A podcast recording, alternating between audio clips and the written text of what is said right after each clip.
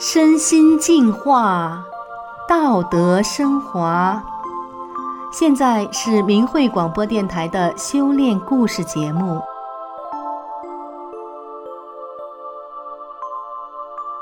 听众朋友您好，我是宋阳。今天和大家分享的故事是：单亲女儿获得了最好的教育。故事的主人公倩云是一位中学女孩的母亲。孩子幼小的时候，丈夫离开了，倩云不得不独自承担起抚养女儿的重任。单亲孩子的成长都会面对重重问题，然而一个神奇的机缘让倩云的女儿得到了最好的教育，成为了一个勤奋向上、严于律己、品学兼优的好学生，让老师、同学和家长们刮目相看。让我们一起来听听她的故事。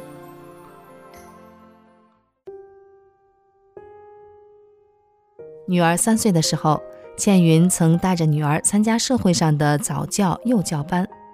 那段时间，女儿不但不开心，身体也体弱多病，晚上睡觉哭闹，经常尿床，时常感冒上医院，一上幼儿园就哭，搞得大人筋疲力尽。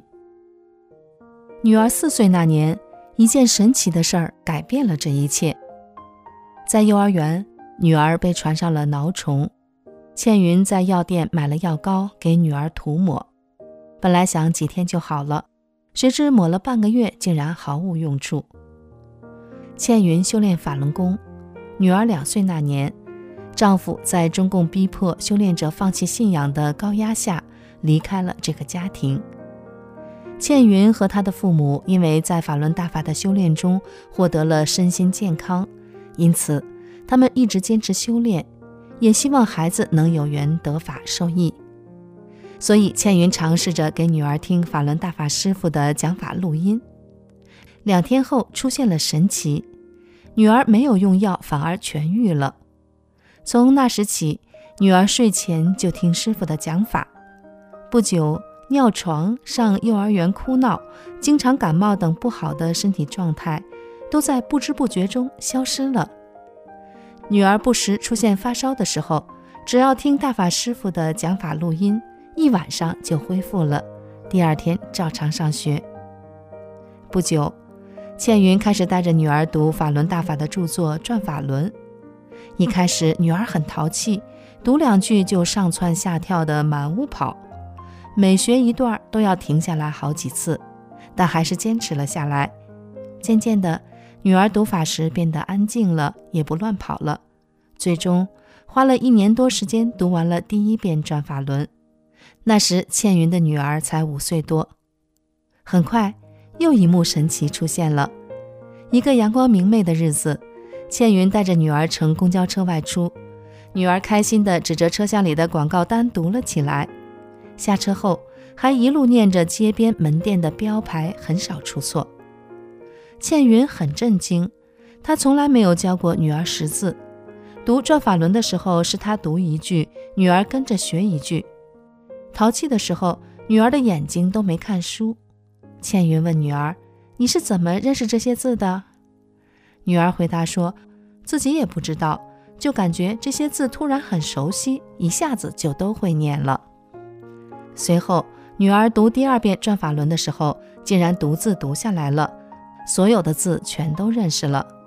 几个月后读第三遍时，女儿悄悄地告诉倩云，读法的时候，她的眼前有个大屏幕，不断地显现一些情景，帮助她理解每句话的表面意思。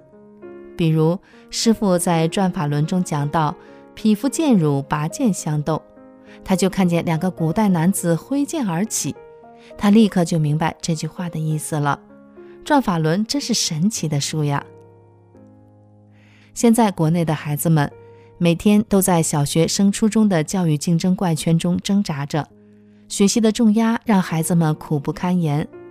而倩云则教导女儿按照法轮大法的理念对待学业竞争。低年级的时候，倩云没让女儿参加任何补习班，女儿每天坚持读转法轮，学习成绩一直很好。到了高年级之后，除了数学，其他的补习班女儿也都没有参加。对于超前超难的内容，倩云就让女儿顺其自然，不强迫自己必须学会。结果在期末考试中，女儿没有参加补习的语文和英语，却都取得了优异的成绩。在电子智能化的现代社会，打游戏、看漫画、追星、追剧等成了大多数孩子们的娱乐活动。曾经有段时间，女儿也沉迷于玩手机、看漫画，学习和作业效率降低，性情也变得极端易怒。倩云观察到，只要女儿一听大法师父的讲法，就会慢慢的平静下来，而一接触那些东西，就又会性情大变。通过大量的学大法师傅的经文，女儿下决心戒掉了电玩。闲暇时间，倩云会给女儿看《三字经》《小乾坤》《笑谈风云》等优秀的传统文化节目，伴随着她成长。倩云还鼓励女儿做手工艺品，女儿的作品很受同学的喜爱，在学校的交易会上竟然一抢而光，这让女儿提升了自信。不玩电子游戏也可以有别样的精彩。当下社会，学校为私为己的恶劣风气盛行。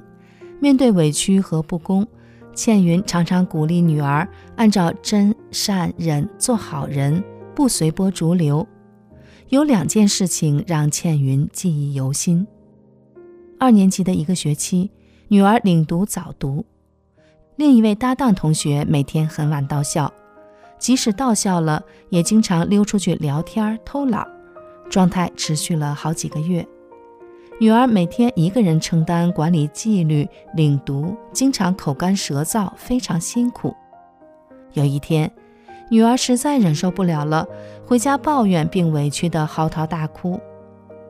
倩云心疼地劝女儿：“明天也晚点去吧。”女儿擦干眼泪说：“这样做矛盾会更大了。”第二天一早，女儿依然背着沉甸甸的书包乘公交车去了。这样的状态持续了一个学期，但却很少再听到女儿的抱怨了。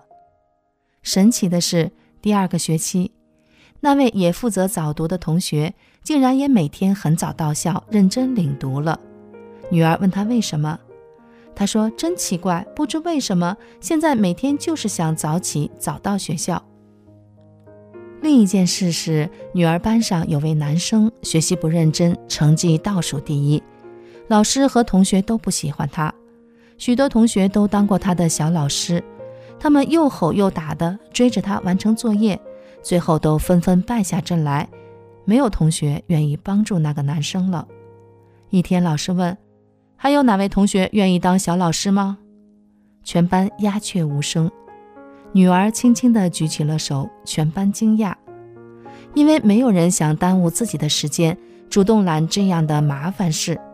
面对紧张的学业压力，女儿还有一颗能为他人无私奉献的心，难能可贵。